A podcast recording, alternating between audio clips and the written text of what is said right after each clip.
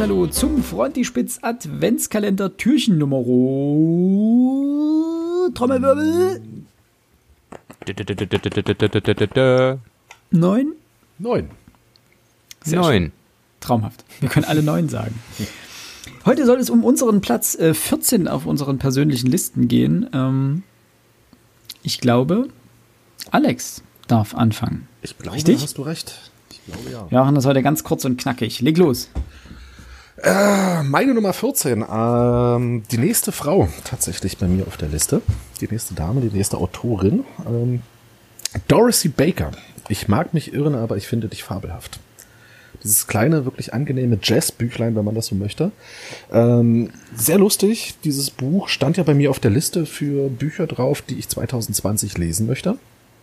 Und meine Frau hat äh, diese Liste äh, durchforstet und hat geschaut, welche von diesen Büchern äh, im Handel derzeit zu finden sind. Und sie hat sich für dieses Buch entschieden, um mir das zu schenken, weil ihr die Aufmachung am besten gefallen hat. Ähm, fand ich, ja, fand ich, fand ich, fand ich niedlich. Sie hat es mir geschenkt für meinen Joint Job, damit ich was zum Lesen habe, wenn ich in der Straßenbahn drinne sitze. Dann kam Corona. Ich war im Homeoffice und habe das Buch quasi äh, zu Hause abends im Bett gelesen. Äh, warum, worum geht's? Um Rick Martin, ein, ein, ein Musiker aus den Slums von Los Angeles. Übrigens in seiner Lebensgeschichte ähm, stark angelehnt an den Trompeter Rick Beider Backe, Becke, Becky. Ich habe keine Ahnung, wie man das ausspricht. Der hieß damals tatsächlich so. Und ähm, das Buch handelt letztlich lediglich davon, wie er zuerst Klavier erlernt, später auf das Trompetespiel umsteigt und äh, in der Jazzwelt der 1930er Jahre, derzeit ist auch das Buch geschrieben worden, ähm, es gewissermaßen zu einer der ganz, ganz großen Jazzmusiker ähm, überhaupt gebracht hat, nicht seiner, seiner Zeit, sondern bis heute. Das Buch ist deswegen so unfassbar interessant, ähm, weil es klar von Jazz handelt, weil es Dorothy Baker schafft, den Jazz in diesem Buch aber auch zu erklären.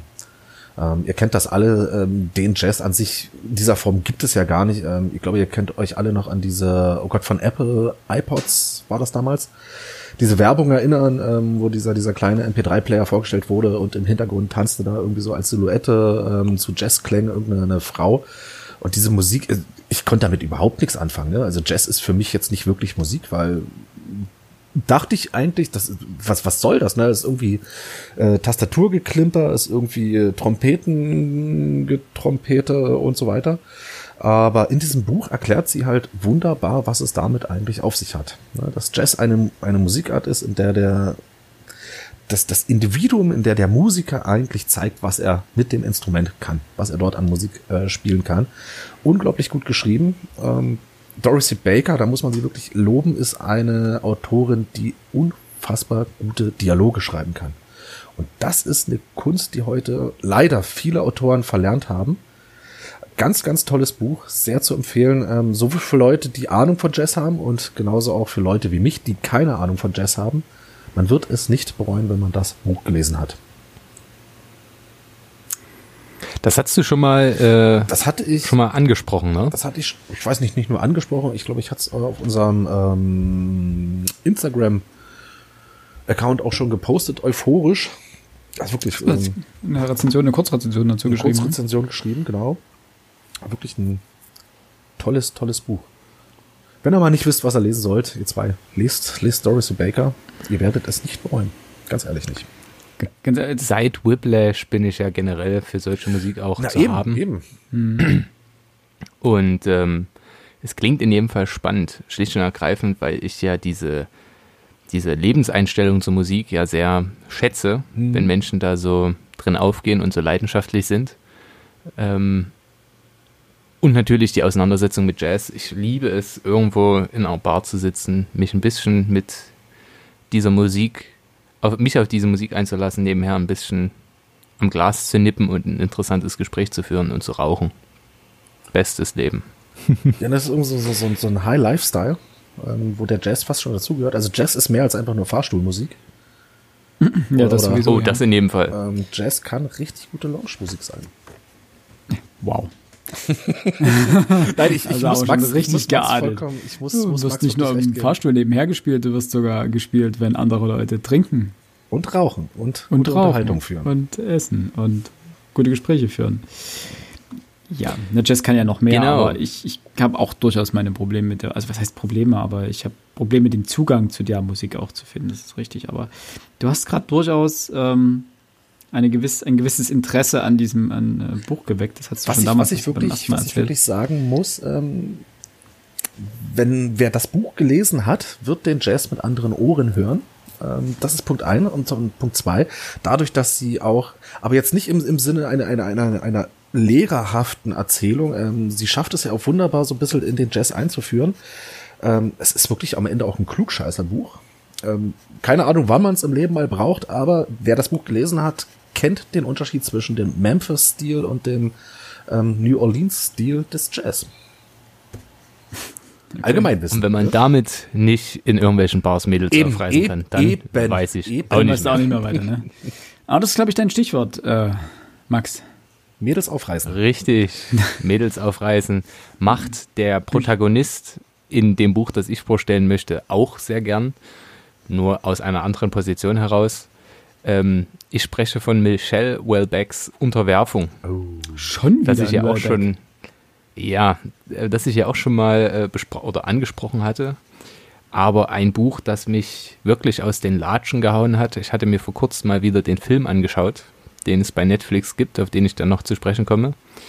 Es ist einfach ein grandioser Text, den er da verfasst hat und der im Januar 2015 erschienen ist. Ähm, leider immer noch assoziiert mit den Anschlägen auf Charlie Hebdo. Mm, In seinem Roman, der im Frankreich des Jahres 2022 spielt, stehen wir vor, steht der, steht der Erzähler, der ein Literaturwissenschaftler ist für französische Literatur ähm, und immer mal Studentinnen aufreißt und sie dann nach einem, wie, wie schreibt das so schön, nach einem Jahr wieder ablegt, ähm, pünktlich zum neuen Semester. Ähm, der steht im Mittelpunkt und ähm, es gibt in diesem Frankreich, das Welbeck da skizziert, eine interessante politische Situation, denn vor den französischen Präsidentschaftswahlen gibt es ein Kopf-an-Kopf-Rennen zwischen dem Front National und Marine Le Pen und dem Kandidaten der Muslimbruderschaft.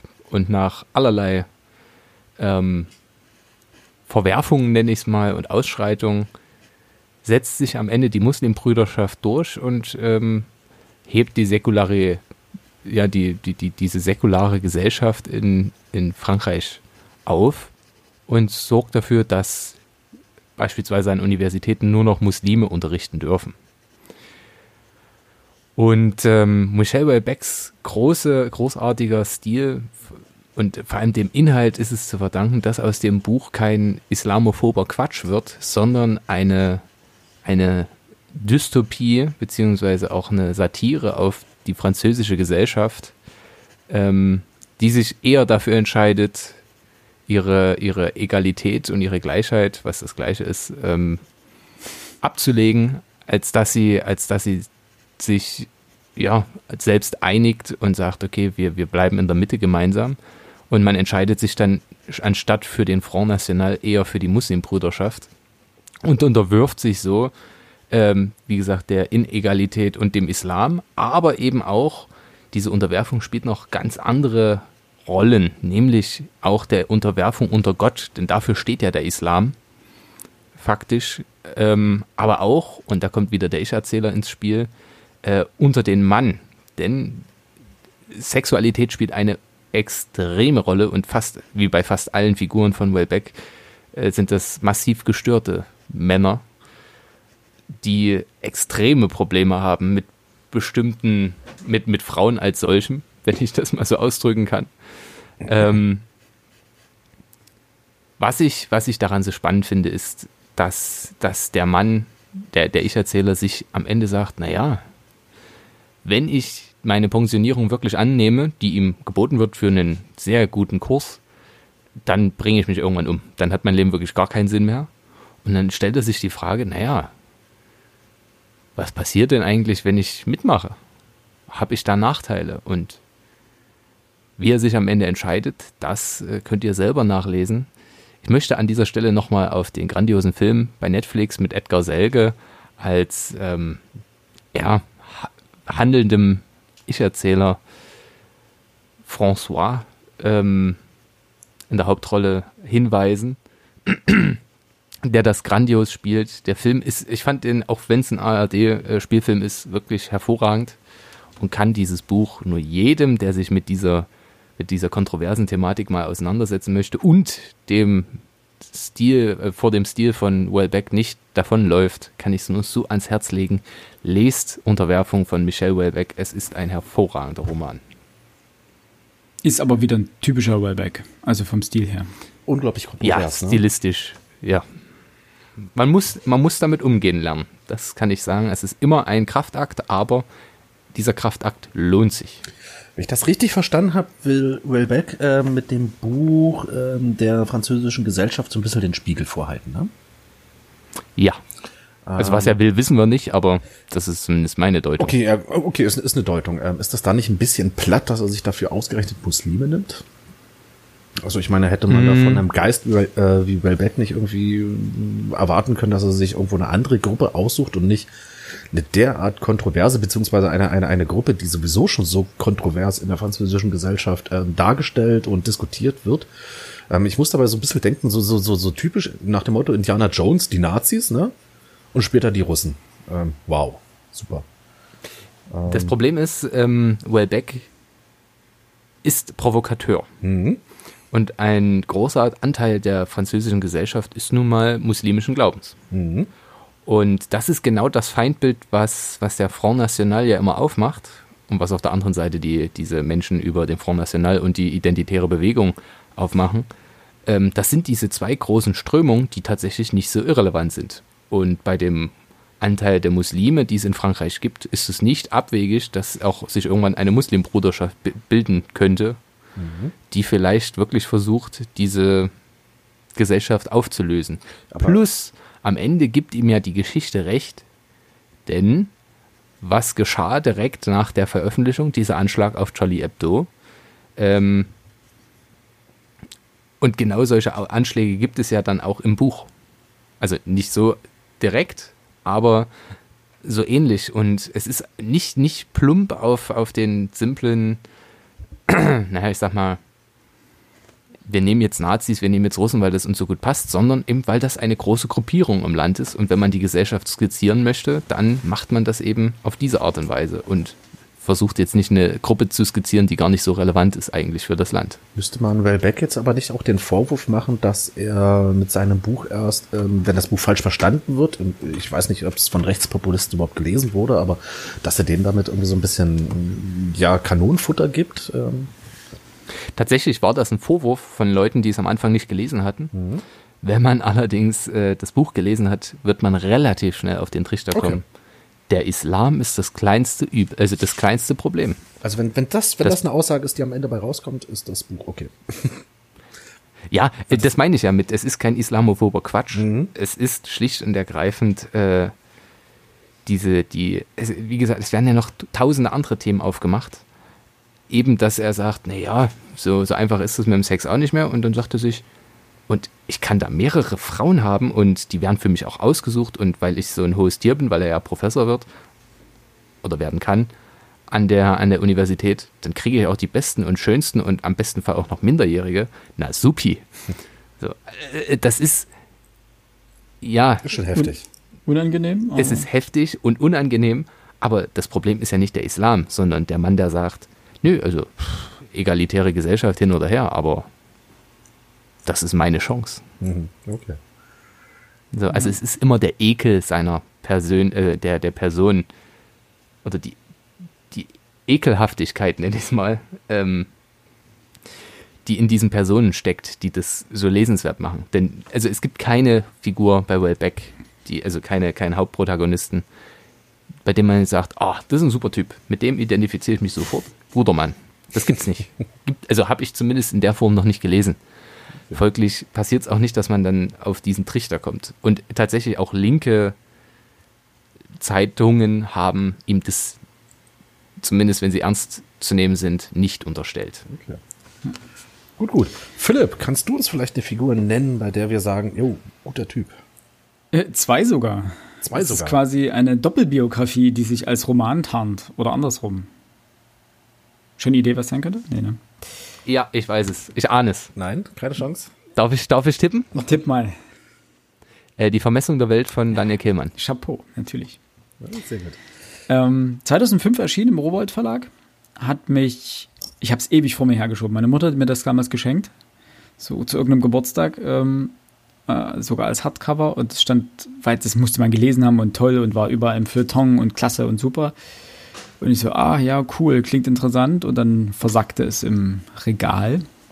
Und ich glaube, letztes oder vorletztes Jahr habe ich es gelesen und ich war wirklich sehr, sehr, sehr angetan. Ähm, es ist ein Roman, das ist ganz wichtig zu sagen, auch wenn es äh, biografisch äh, um ähm, Gauck, also Gauck sage ich schon, Gauss, Ga Karl Friedrich Gauss. ähm, oh mein Gott, ist halt schon spät, ne? Äh, um Karl Friedrich Gauss und um Humboldt geht. Alexander allerdings, das muss man an der Stelle Ja, Alexander sagen. Humboldt, genau. Äh, man sollte es äh, sich abgewöhnen, immer nur Kurzform zu verwenden.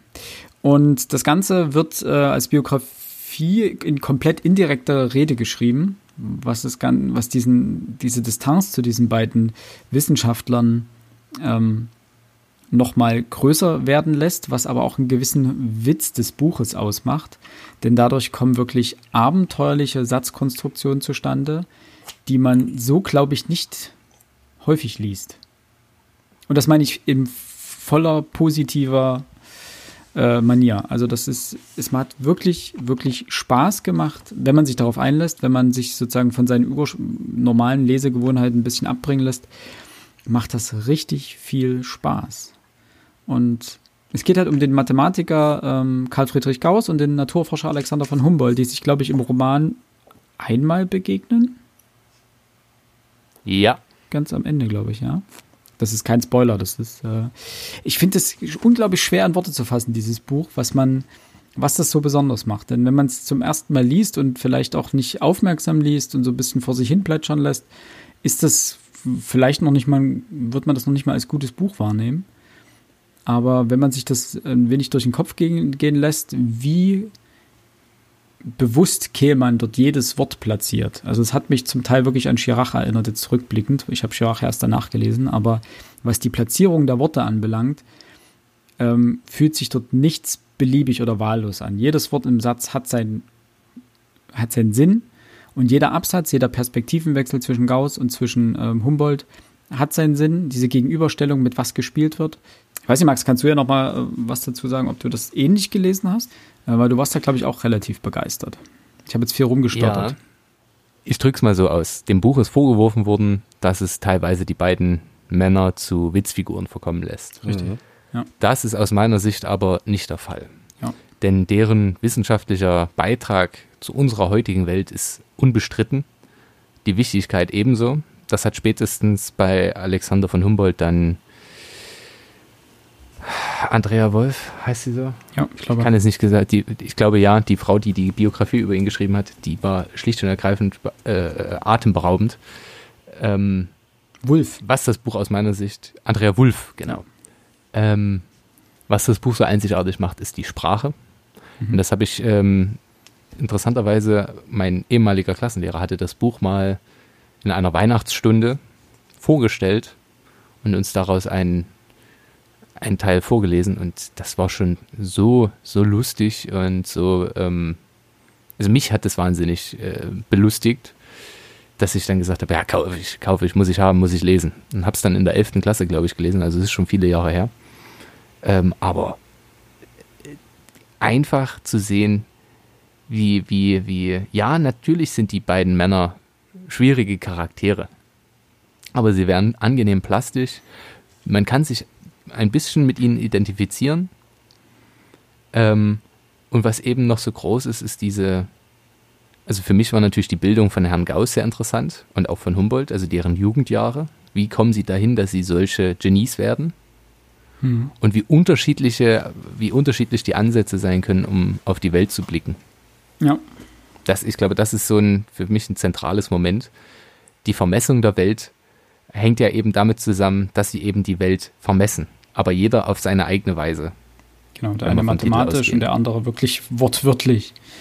Nur noch mal Ja, so, so und ganz zum, zum Verständnis. Ist das jetzt eine Biografie oder ist das Fiktion? Ähm, es beruht auf wahren Begebenheiten. Drücken wir es mal so aus. Es sind da Dinge dabei, die sind so nie passiert. Ich glaube, sie haben sich, glaube ich, Ähm, nie getroffen, ne? Die haben sich nie getroffen. Das weiß ich gar nicht. Da würde ich mich jetzt nicht, würde ich nicht meine Hand für ins Feuer legen. Aber es sind da Dinge drin, die definitiv fiktionalisiert wurden. Einfach auch, um eine gute Geschichte zu schaffen. Ähm, die beiden treffen sich nur einmal. Ne? Habt Im ihr Buch, ja. Im, Im Buch. Im Buch, ja. Ähm, trotzdem sind das nur ein paar hundert Seiten. Ähm, was, wie, wie passen beide zusammen? Also warum soll ich ein Buch lesen, wo ich es im Endeffekt mit zwei Biografien zu tun habe? Ähm, das Interessante ist, es ist eine Art Parallelschnitt. Mhm. Das heißt also, wir lesen immer ein Stückchen Gauss, dann nachlesen wir wieder ein Stückchen Humboldt. Okay. Wie sie eben auf jeder auf seine eigene Weise, und deswegen habe ich das so in den Vordergrund gestellt, auf die, die- auf die, die- auf die Welt reagieren. Genau. Und auf die. Also auf Humboldt als, bitte? Die, äh, genau, und auf die, wie die Welt sich verändert und wie vor allen Dingen sich äh, die, das Verhältnis der, Wissen, äh, der, der Welt zur Wissenschaft oder der Gesellschaft zur Wissenschaft verändert. Ähm, und wie sie auch letztendlich, sie waren ja letztendlich Fremdkörper in ihrer Zeit. Weil keiner, und das merkt man auch, wie sie, wie sie daran so ein bisschen auch kaputt gehen oder verrückt werden, ist falsch. Das ist, glaube ich, auch der Punkt, warum man sie gerne als, warum man gerne wissen möchte, dass die dort vertrottelt dargestellt werden. Das fand ich nämlich gar nicht. Ich fand einfach, sie wurden dort dargestellt als das, was sie waren. Sie waren ihrer Zeit meilenweit voraus. Und werden die ganze Zeit im Buch, wie Max es gerade schon gesagt, gegenübergestellt. Also immer so schnell abschnittsweise. Und die Abschnitte sind aber nicht zufällig gewählt. Also es ist jetzt nicht so, dass die einfach, dass die nichts miteinander zu tun haben. Sie haben vordergründig, also rein handlungstechnisch nichts miteinander zu tun. Sie sind aber auf sprachlicher Ebene miteinander verwoben. Ähm, und die, der, der, der Gedanke, der sozusagen in jedem Absatz äh, mitschwingt oder die, die Grundidee dieses Absatzes, die dargestellt werden möchte, oder, ähm, die findet sich auch in dem nächsten darauffolgenden Absatz mit der anderen Perspektive wieder. Und das wird sprachlich so genial verwoben. Das ist wirklich beeindruckend. Ja. Das ist, glaube ich, auch ein, ein zentraler Punkt. Die beiden sind natürlich komische Käuze, wenn ich das mal so ausdrücken kann. Ja, definitiv. Aber das macht es so interessant für uns als Leser, bei denen mitzureisen. Ich glaube, das ist, wenn, wenn, wenn, wenn Humboldt äh, knietief im Morast steckt und trotzdem noch äh, sein Herbarium anfertigt, weil er alles mitnehmen möchte, ist es einfach witzig. Ja. Es ist einfach witzig. Gut. Das war viel Gestammel jetzt am Ende von mir, aber Kein Problem. unser Platz 14. Äh, wir wünschen euch noch einen schönen Halt, Nachmittag. halt, halt, halt, halt. Halt, halt, Eine halt. Sache noch. Halt. Ja, äh, komplett vergessen. Ähm, eure Nummer eins. Ja. Gucken, vielleicht kriegen wir es ja äh, vorher raus. Ähm, ich hatte euch schon gefragt, ob eure Nummer eins verfilmt wurde. Ja. Ähm, soweit ihr das wisst, zweite Frage, ähm, sofern das überhaupt angebbar ist, war eure Nummer eins ein großer finanzieller Erfolg oder ist das eher ein, kennt man eher weniger? Das, es geht jetzt um das Buch. Ja? Um das Buch, um eure Nummer eins, um eure Nummer eins. Äh, finanzieller Erfolg zum Zeitpunkt des, der Veröffentlichung oder in welchem Rahmen? Uh, das ist eine gute Frage. Weil, also ich würde sagen, zum Zeitpunkt der Veröffentlichung war meine Nummer eins jetzt kein übermäßiger Kassenschlager im Sinne von Fifty Shades of Grey oder sonst irgendwas. Aber es hat sich dann zu einem entwickelt, höre ich aus deiner Frage, äh, aus deiner Antwort heraus. Ähm, mittlerweile dürfte es doch die, die ein oder andere Ausgabe geben, die verkauft ist. Ja, Okay. Max, Max? Ähm, das Buch hat auf jeden Fall einen Preis erhalten und hat sich wohl auch gut verkauft. Allerdings ist es jetzt kein Multimillionär geworden. Drücken wir es so aus. Okay. okay. So, Also und bei jetzt- mir, was? ja jetzt, und du jetzt? Ähm, bei mir geht das so ein bisschen eher in eine Max-Richtung. Ich glaube, es war weder der größte Erfolg, ähm, noch ist es das Buch, was am meisten verkauft wurde. Ähm, ob es häufig verkauft wird, glaube ich noch nicht mal. Das ist eher so ein, ja, ich sag mal, es gehört zum, zum Repertoire dazu, aber äh, es ist nicht, nicht aller Bibel oder Fifty Shades of Grey. Ne? Boah, das ist jetzt die Bibel Toller- und Fifty Shades of ne? Ich Grey in einem Satz zu nennen, ist Die Bibel, die Bibel war ja am Anfang jetzt auch, äh, war jetzt auch nicht so der große Renner, ne? der Kassenschlager. Der Kassenschlager. Ja, gut. ist auch richtig. Ja. Gut, Okay. bleibt gesund und bis morgen. Tschüss. Ciao, tschüss.